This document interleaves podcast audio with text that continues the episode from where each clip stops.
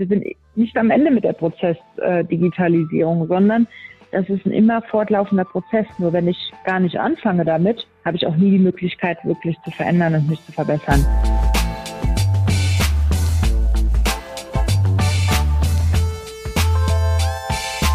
Der erste Podcast von Faktor A, heute mit Julia Kaspar von Holzgespür.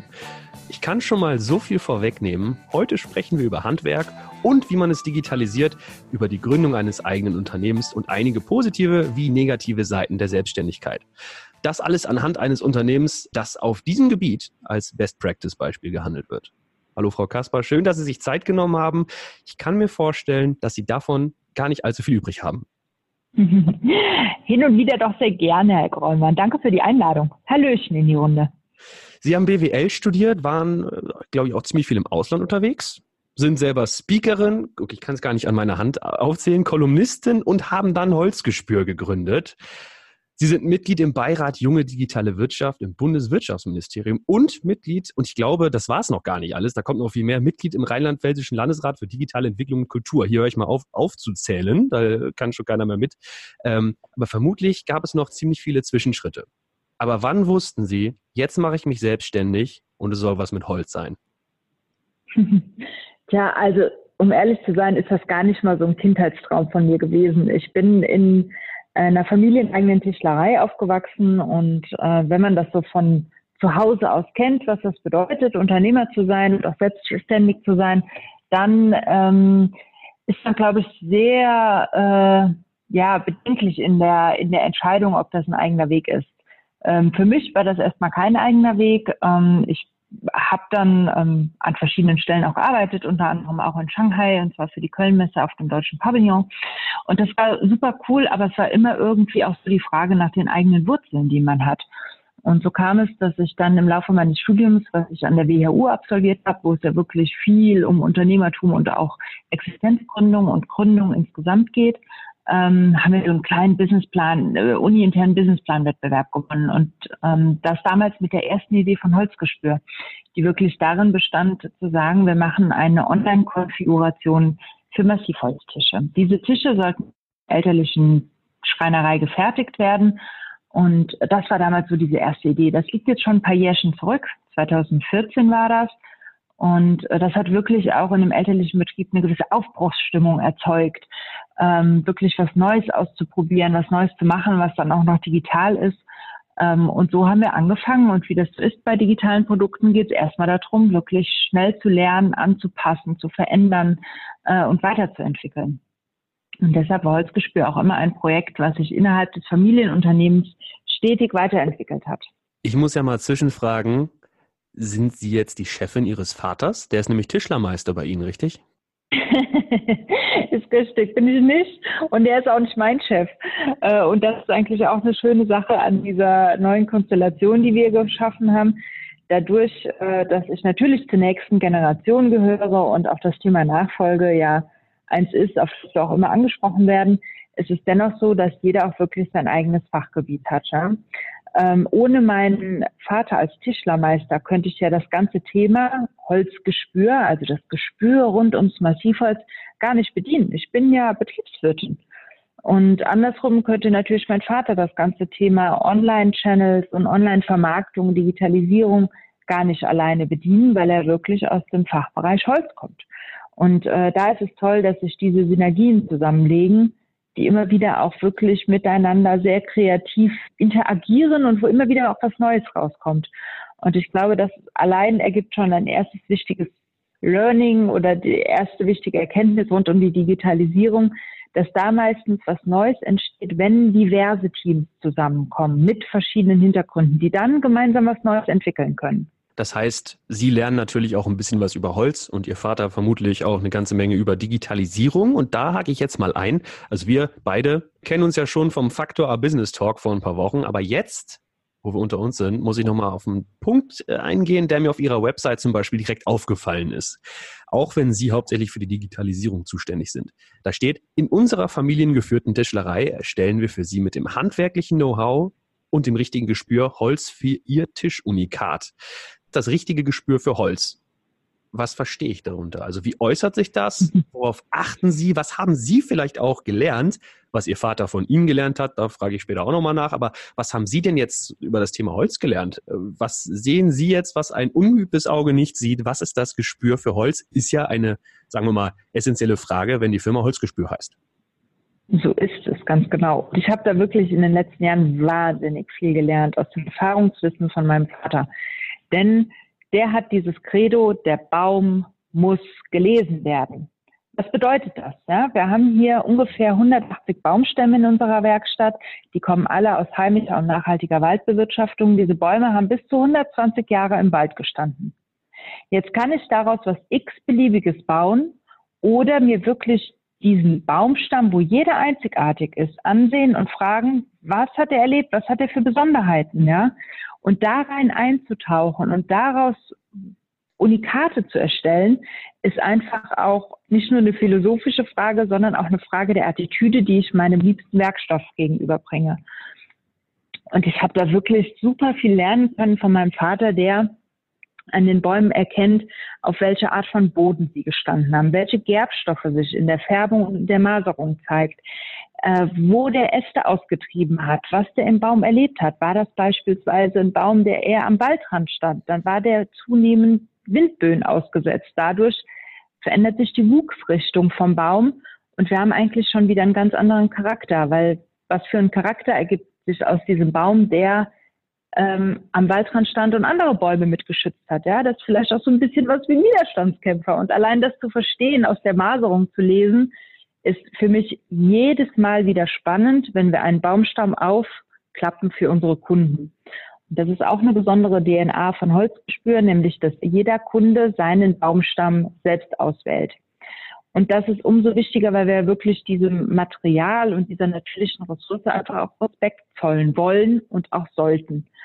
Und ähm, das ist ein wichtiges Element, wie wir uns eben hier auch als Familienbetrieb identifizieren und definieren und letztendlich auch das, was unsere Kunden unwahrscheinlich an uns schätzen. Also unsere Massivholzwerkstatt ist wirklich eine kleine Werkstatt am Mittelrhein und unsere Kunden, die kommen vom Bodensee gefahren, die kommen aus Berlin gefahren, um sich hier ihren Baumstamm auszusuchen, weil diese Verbindung zu dem Thema Natürlichkeit und Echtheit äh, einfach auch von den Leuten stärker und stärker gefordert wird. Und das ist auch richtig so, das ist gut so. Das hat was mit bewusstem Konsum zu tun.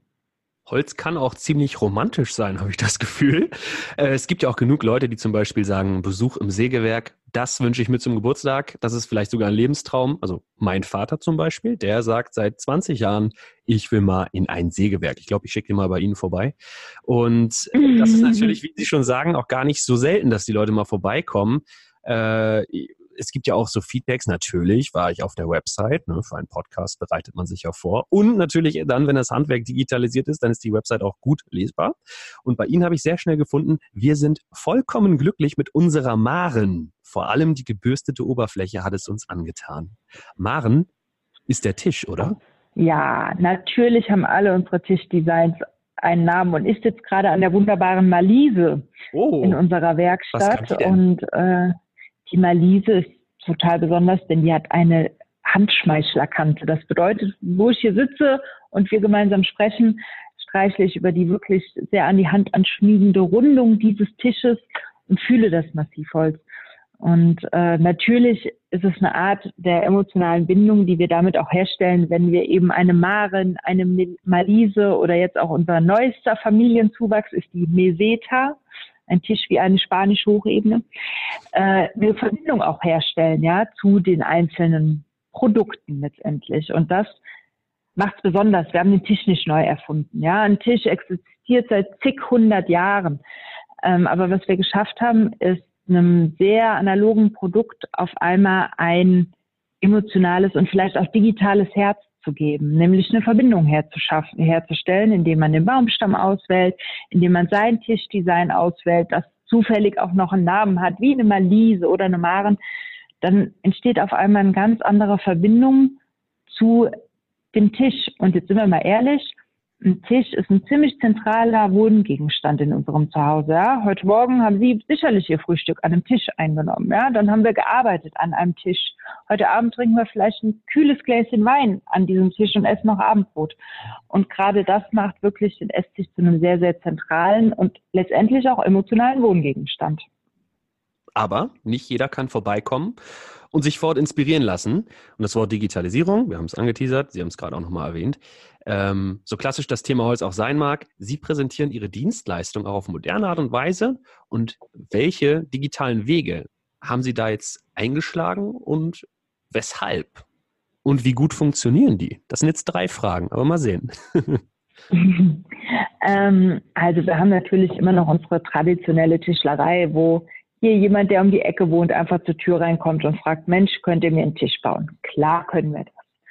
Ähm, aber darüber hinaus haben wir eben neue Wege ausgebaut, wie eben unseren Online-Kanal über Holzgespür, wo es eben einen Online-Konfigurator gibt, äh, auf dem man sich seine Malise oder Maren oder Meseta direkt nach Maß konfigurieren kann, den Preis sieht, und die Holzart auswählen kann um dann eben bequem von zu Hause aus bestellen zu können. Auch auf, die Gefahr, hin, so auch die Gefahr hin, dass ich jetzt ein ganz großer Banause bin. Ist das vergleichbar mit so einem IKEA-Konfigurator für einen Schrank?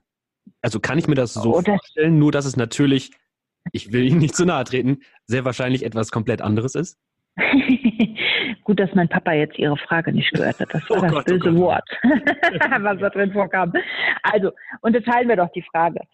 Ähm, klar ist ein digitaler Konfigurator ein digitaler Konfigurator. Ja, da geht es erstmal um verschiedene Module, die ich hinzufügen kann, wie beispielsweise bei uns eine Tischlänge, Breite, Höhe ähm, und eben auch die Holzart. Was bei uns besonders ist, ist wirklich, dass man dann in den Herstellungsprozess eingebunden wird. Und das ist natürlich ein Detaillierungsgrad, der ähm, in der Qualität der Kommunikation nicht äh, sich sehr stark abhebt von eben vielleicht auch einem Wettbewerbsprodukt, was industriell gefertigt wird. Ja? Und natürlich liegen unsere Tischpreise zwischen dreieinhalb und 5.000 Euro, je nachdem, wie groß und welches Tischmodell und welche Holzart. Und natürlich ist das auch eine Wertschätzung oder eine Wertschöpfung, die in dem Produkt selbst drin liegt. Ja? Ähm, denn wir vertreiben direkt, wir haben nicht noch eine Wasserfallkette mit verschiedenen Dienstleistern und Händlern und so weiter drin, sondern das ist wirklich ein Verkauf, der aus der Werkstatt herauskommt. Und da findet die Wertschöpfung statt mit diesen besonderen alten Baumstämmen und Hölzern. Und das macht es letztendlich auch besonders. Deswegen ist eine Vergleichbarkeit eigentlich kaum gegeben. Das beantwortet die Frage auf jeden Fall, ja. Ich wollte nur immer diese, sagen wir mal, das bildliche Verständnis fördern. Ich glaube, viele Menschen waren schon mal irgendwie unterwegs bei so einem 3D-Konfigurator und dass natürlich dann da die Wertschöpfungskette ganz anders aussieht und dass man da auch keine Zwischenhändler hat und dass das Qualitätsprodukt natürlich auch ein ganz anderes ist, das ist ja klar. Ich habe Sie unterbrochen. Es ging nach wie vor darum, welche digitalen Wege haben Sie eingeschlagen und weshalb und wie funktionieren die für Sie? Wie bringen Sie den Leuten dieses Holzgespür ins Wohnzimmer? Ja, das ist wirklich nicht so einfach. Aber wir haben da eine einen Weg gefunden, der uns ermöglicht, über Videobotschaften ähm, aus der Werkstatt die Kunden einzubinden. Und das ist jetzt kein Hightech und technischer Hokuspokus, sondern bei uns bekommt jeder Kunde eine individuelle URL, also einen Link. Die wird nicht von Google indiziert, sondern die ist wirklich nur für den Kunden selbst. Das wird nicht veröffentlicht. Und unter diesem Link findet jeder einzelne Kunde seine Fotos und die Videobotschaft eben zu dem Produkt. Wir müssen aber generell nochmal unterscheiden. Wenn Sie mich fragen, was und wie haben Sie digitalisiert, dann ist natürlich der eine Digitalisierungsweg die ganze Kommunikation vom Kunden zum Kunden hin. Und das haben wir jetzt sehr stark hier im Fokus in diesem Podcast, dass wir wirklich über Videos, Fotos äh, mit dem Kunden kommunizieren. Darüber hinaus müssen wir aber auch nochmal unterscheiden, welche Digitalisierungsmöglichkeiten wir in der Werkstatt selbst drin haben. Und da spreche ich insbesondere von Effizienzschritten und Prozessdigitalisierung. Denn das eine findet nicht ohne das andere statt. Ich kann nicht eine Online-Plattform betreiben mit einem Online-Shop ähm, und eben digitale Kommunikation zum Kunden hin, wenn in der Werkstatt selbst die Prozesse nicht aufgestellt und definiert sind. Und das war ein weiterer großer Punkt, an dem wir in den letzten Jahren gearbeitet haben und an denen wir auch immer noch arbeiten, weil das, glaube ich, auch ein Projekt ist, was nie komplett abgeschlossen werden kann, weil es immer wieder auch neue Prozesse gibt und differenziertere Herangehensweisen an verschiedene ähm, Arbeitsschritte, Vorgänge und alles letztendlich das, was auch in der Werkstatt passiert. Okay, und wie eingangs erwähnt, sind Sie auch Mitglied in mehreren Gremien, die sich mit Digitalisierung von Handwerk unter anderem beschäftigen. Und das Thema stelle ich mir ziemlich kompliziert vor, gerade weil das Handwerk auch oft mittelständisch ist, also so wie ich mir das klassischerweise vorstelle, äh, und Zeit und Kraft zu ganz großen Teilen in die körperliche Arbeit fließen dürfte. Mhm. Wie haben Sie denn das Thema geregelt und wo sind die Vorteile? Auf lange Sicht, also kurzfristig, klingt das auf jeden Fall nach einem gehörigen Zeit- und auch nach einem finanziellen Invest. Ja, das haben wir auch getan, aber wir wollen ja unseren Betrieb auch für die Zukunft mit aufstellen. Und ähm, wir haben unwahrscheinlich, ähm, Sie, Sie sagen das richtig, es ist ein Zeitinvest und letztendlich auch ein finanzieller Invest, den haben wir auch getätigt. Wir haben aber auch unwahrscheinlich viel gelernt, viel verändert und verbessert. Ja? Und diese Verbesserungen zeigen sich einfach in der täglichen Arbeit. Ja? Und ähm, insofern ist das für uns einfach eine notwendige Bedingung, dieses Verändern, Lernen und Wiederverändern iterativ und immer wieder durchzuführen. Ja? Deswegen sage ich eben, wir sind nicht am Ende mit der Prozessdigitalisierung, äh, sondern das ist ein immer fortlaufender Prozess. Nur wenn ich gar nicht anfange damit, habe ich auch nie die Möglichkeit, wirklich zu verändern und mich zu verbessern. Und unser Betrieb soll für die Zukunft aufgestellt sein und dementsprechend war es uns wichtig, dieses Thema zu verstehen und zu lernen. Und das haben wir hier wirklich generationenübergreifend bisher ähm, umsetzen können. Und ich hoffe, dass wir sogar da auch in der Richtung noch eine Intensivierung vornehmen können. Klingt auf jeden Fall nach einer agilen Arbeitsweise. Das ist ja auch ziemlich modern. Richtig.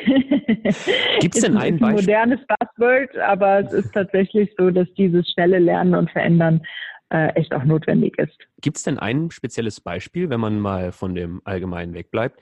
Was hat sich denn bei Ihnen verändert durch die digitalisierten und verbesserten internen Prozesse? Was ist jetzt besser oder einfacher oder schneller als vorher? Mhm. Also ein super plakatives Beispiel. Ähm, wenn ich früher auf den Schreibtisch meines Vaters geschaut habe, der seines Zeichens Tischlermeister ist, habe ich immer gesagt, Papa, du bist ein Volltischler. Voller Tisch. Ja, dieser ganze Tisch war eigentlich voll mit Zetteln und so weiter. Ähm, und ich habe daraufhin auch nochmal einfach so ein paar Kundenszenarien durchgespielt. Ja, also wir kennen das alle. Ähm, und das soll jetzt bitte nicht ähm, negativ fürs Handwerk äh, ausgelegt werden, aber wir kennen durchaus alle die Situation, irgendwo in eine Werkstatt reinzukommen, eine Anfrage zu haben, da wird was auf dem Zettel geschrieben oder vielleicht auf ein Holz und Pappe und der Schreinermeister zückt sein Bleistift hinterm Ohr und zack, zack, zack. Der Zettel verschwindet mit der nächsten äh, Ofenladung, mit dem die Werkstatt geheizt wird. Ja. Und ähm, das sind natürlich Vorgänge, die wir alle mal in eine Bahn drücken mussten. Äh, darüber hinaus haben wir unsere Mitarbeiter alle mit Mitarbeiterhandys ausgestattet, auf denen dann die digitale Zeiterfassung äh, vorgenommen wird, um wirklich auch einzelne Elemente in einem Prozess ähm, schneller machen zu können. Es gibt aber auch Elemente im Prozess, die haben wir ganz bewusst analog gelassen, ja, auch viele Fertigungselemente, äh, sind bei uns wirklich noch im traditionellen Handwerk zu finden, weil das auch unser Verständnis davon ist. Ja. Deswegen haben wir auch Prozesse nur an den Stellen wirklich digitalisiert, wo wir es für sinnvoll erachtet haben. Ist das Handwerk, was Digitalisierung angeht, hängt das noch ein bisschen hinterher? Ja, jetzt bin ich immer vorsichtig mit Pauschalisierungen, aber es lässt sich durchaus beobachten, dass ähm, dieser Veränderungswille nicht stark ausgeprägt ist. Ja? Also wir sehen durchaus, und das sehe ich auch auf den Baustellen, wo ich dann unterwegs bin, wo dann äh, wirklich Pläne hin und her gefaxt werden ähm, oder eben auch E-Mail-Adressen mit tonline.de noch durchgegeben werden. Und ähm, natürlich muss ich das insofern akzeptieren, ähm, aber es wird natürlich zunehmend schwieriger für diese Art der Betriebe in Zukunft bestehen zu können, denn die Kommunikation vom Kunden ist eine andere. Ja, der Kunde schickt mir lieber eine WhatsApp ähm, als möglicherweise ein Brief, ein Fax oder eben gar eine E-Mail. Und diese Veränderungen eben auch aufzugreifen und auch in die Geschäftswelt mit zu integrieren, ist, äh, denke ich, was zunehmend an Bedeutung gewinnt. Kommen Sie als Speakerin zu diesem Thema mit anderen Handwerksbetrieben in äh, Berührung, die auch eine Digitalisierung anstreben? Also ich könnte mir vorstellen, dass ein Malermeister durchaus andere Prozesse hat, aber trotzdem der Digitalisierung nicht unbedingt gegenüber abgeneigt ist. Ja, da habe ich genau bei, bei dem Thema Malermeister ein tolles Beispiel. Es gibt die Firma colorat.de und auf Colorat kann ich mir meine Wunschfarbe äh, mixen lassen oder eben auch Empfehlungen kriegen, welche Farbe am besten zu meinem Zuhause passen. Ja? Und wer steckt dahinter? Natürlich ein Malermeister, der zusammen ähm, mit noch einer Geschäftspartnerin eben eine Online-Plattform auch aufgebaut hat, wo es um schöne Wohnen und das schöne Zuhause geht und die eben zusätzlich ihre Farbe noch über diesen Online-Kanal mit vermarkten. Ja? Und das Besondere ist eigentlich, dass eine Service-Dienstleistung dahinter steckt, ja, und zwar eine digitale Service-Dienstleistung. Und wie cool ist das, wenn ich meine Farbmischmaschine eigentlich noch zusätzlich mit auslasten kann und eben auch neue Märkte mit erschließen kann. Die sind natürlich auch schon seit etlichen Jahren mit am Markt unterwegs, denn heute im Jahr 2019 sowas neu aufzubauen, will ich mal fast sagen, ist Harakiri. Ja, da muss man schon eine gewisse, äh, eine gewisse Zeit auch etabliert sein. Ähm, was ich damit sagen will, ist, ausgeschlossen wird von der Digitalisierung keiner. Die Bundesregierung, insbesondere das Wirtschaftsministerium, hat diese Kompetenzzentren digitale Handwerk mit aufgebaut, wo wirklich jeder die Möglichkeit hat, sich zu informieren, beraten zu lassen und nach vorne zu schauen. Trotzdem bin ich der Meinung, dass äh, wir da eine große Teilung am Markt sehen werden, dass es nämlich die geben wird, die sich wirklich Spezialisierung, spezialisieren und auch auf Digitalisierung einlassen ähm, und auch ihre Positionierung in dieser neuen digitalen Welt finden, versus es sicherlich noch tradierte Branchen geben, die auch noch ihr Geschäftsmodell vielleicht die nächsten drei, fünf oder vielleicht auch sieben Jahre so weiterführen können, für die es dann aber wirklich erhebliche Schwierigkeiten geben wird am Markt. Apropos Schwierigkeiten, an welchen Hürden knabbern Sie gerade? Sie meinten schon in der Vergangenheit war die Prozessoptimierung, Digitalisierung intern ein großes Thema. Was ist jetzt gerade so schwierig?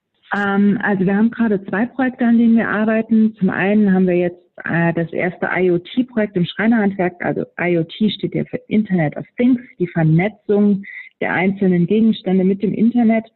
Ähm, Smart Home ist immer ein sehr plakatives Beispiel dazu. Wir haben jetzt einen Tisch produziert, in dem wir Sensoren mit verbaut haben. Und diese Sensoren messen die Holzfeuchte und die äh, Luftfeuchtigkeit in dem Raum, wo der Tisch steht. Daraufhin erhoffen wir uns Rückschlüsse zur Oberflächenbeschaffung halt dieses Tisches. Ne?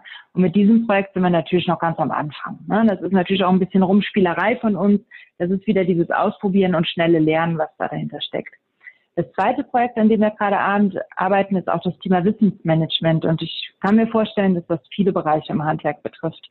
Denn wir haben eine, ähm, sage ich mal, älter werdende Generation, die noch mitarbeitend ist, die über einen wahnsinnig wertvollen Erfahrungswissensschatz verfügt. Ja? Und dieses Wissen explizit zu machen, für nachfolgende Generationen zugänglich zu machen, ist, glaube ich, ein sehr, sehr wichtiger äh, Baustein und auch Bestandteil für äh, das Fortwähren des Handwerks im Sinne des wirklich dieser handwerklichen Tipps und Tricks, die es gibt.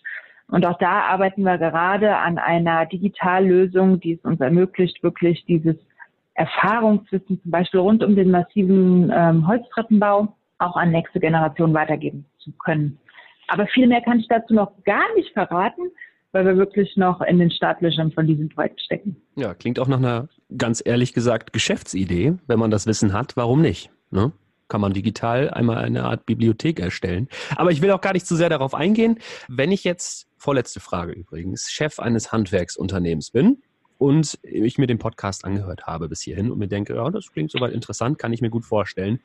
Wie fange ich denn an, damit ich nicht ins Leere arbeite, zu viele äh, Investment in Richtungen schicke, die sich im Nachhinein als falsch herausstellen oder als nicht ideal. Was wäre der erste beste Schritt, den ich nehmen kann? Also was eigentlich immer ganz gut hilft, ist ein bisschen diese Pain Points. Also wo habe ich eigentlich gerade meine größten Schmerzen aufschreibe. Ja? Das kann in der Kommunikation zum Kunden hin sein, das kann intern sein, das kann Prozessabläufe sein, das können aber auch Kleinigkeiten sein. Ja? Und wenn ich weiß, wo es klemmt, dann kann ich da priorisieren. Und dann ist man, glaube ich, gut beraten, wirklich in eines dieser Kompetenzzentren digitales Handwerk zu gehen, äh, wo es spezialisierte Berater gibt, ähm, wo ich mir wirklich Unterstützung holen kann, damit ich auch weiß, wie ich was anpacken kann. Um die Frage auch mal ins Negative umzudrücken, ich würde im Jahr 2019 nicht mehr anfangen, einen Online-Shop aufzubauen. Ja? Äh, das sind alles Felder, die vom E-Commerce mittlerweile so stark besetzt sind, dass äh, ich da nicht mehr davon sprechen kann, dass das Handwerk allein diese Felder, und da sage ich ganz bewusst, allein aufrollen kann. Ähm, der zweite wichtige Punkt ist, wie ich finde, wirklich den Mut zu haben, was auszuprobieren und anzupacken. Ja? Ähm, Digitalisierung macht auch Spaß, weil es Veränderung bedeutet und auch eine gewisse Aufbruchsstimmung. Und dazu kommt auch oft, dass ich mir gewisse Kompetenzen ins Team holen muss. Ja? Wir können jetzt nicht von jedem Handwerksmeister erwarten, dass er anfängt zu programmieren und zu coden. Wenn er das kann, ist das mega geil. Das ist richtig cool. Aber wir können es nicht erwarten und voraussetzen. Und deshalb muss man sich da einfach diverse Leute mit wirklich ins Team reinholen. Ja? Ähm, und meine letzte Empfehlung ist eigentlich dahingehend, sich wirklich auch zu vernetzen. Ähm, denn das Internet ist ein Netz und ich glaube, dass man da eine gewisse wirklich auch äh, Stärke aufbringen muss, wie es heute bei dem fragmentierten Markt der einzelnen Gewerke, und jetzt spreche ich die Gewerke an, die wirklich hin zum Endverbraucher sind, ja, dass die so fragmentiert sind, dass die eigentlich in Zukunft wenig Bedeutung am Markt mehr haben werden. Und da ist es wichtig, sich wirklich auch zusammenzutun. Klingt auf jeden Fall nach einer ziemlich spannenden Zukunft, gerade fürs Handwerk. Ich habe mir da vorher ehrlich gesagt noch gar keine Gedanken gemacht, dass es natürlich auch solche Branchen gibt, die mit der Digitalisierung vielleicht etwas später, aber dann mit aller Macht äh, konfrontiert werden. Zum Abschluss habe ich jetzt noch mal eine Frage. Sie haben es schon angedeutet, aber bei sich zu Hause, steht da die Malise mit der Handschmeichelkante oder äh, welchen Charakter hat der Tisch in Ihrem Wohnzimmer? Ich sitze tatsächlich noch an meinem alten Wohnzimmertisch aus WG-Zeiten. Der hat aber auch Charakter, denn den hat mein Opa äh, mal von einem alten Kloster abgekauft. Und äh, so ganz so einfach kann ich mich dann doch nicht von dem Schätzchen trennen. Na gut, das soll es gewesen sein. Vielen Dank, Julia Kasper, dass Sie sich die Zeit genommen haben. Julia Kasper ist Gründerin von Holzgespür, einem Unternehmen, das Tische herstellt mit ganz viel Gespür für Holz und das Ganze auch noch auf digitalisierte Art und Weise. Vielen Dank. Ja, danke Ihnen.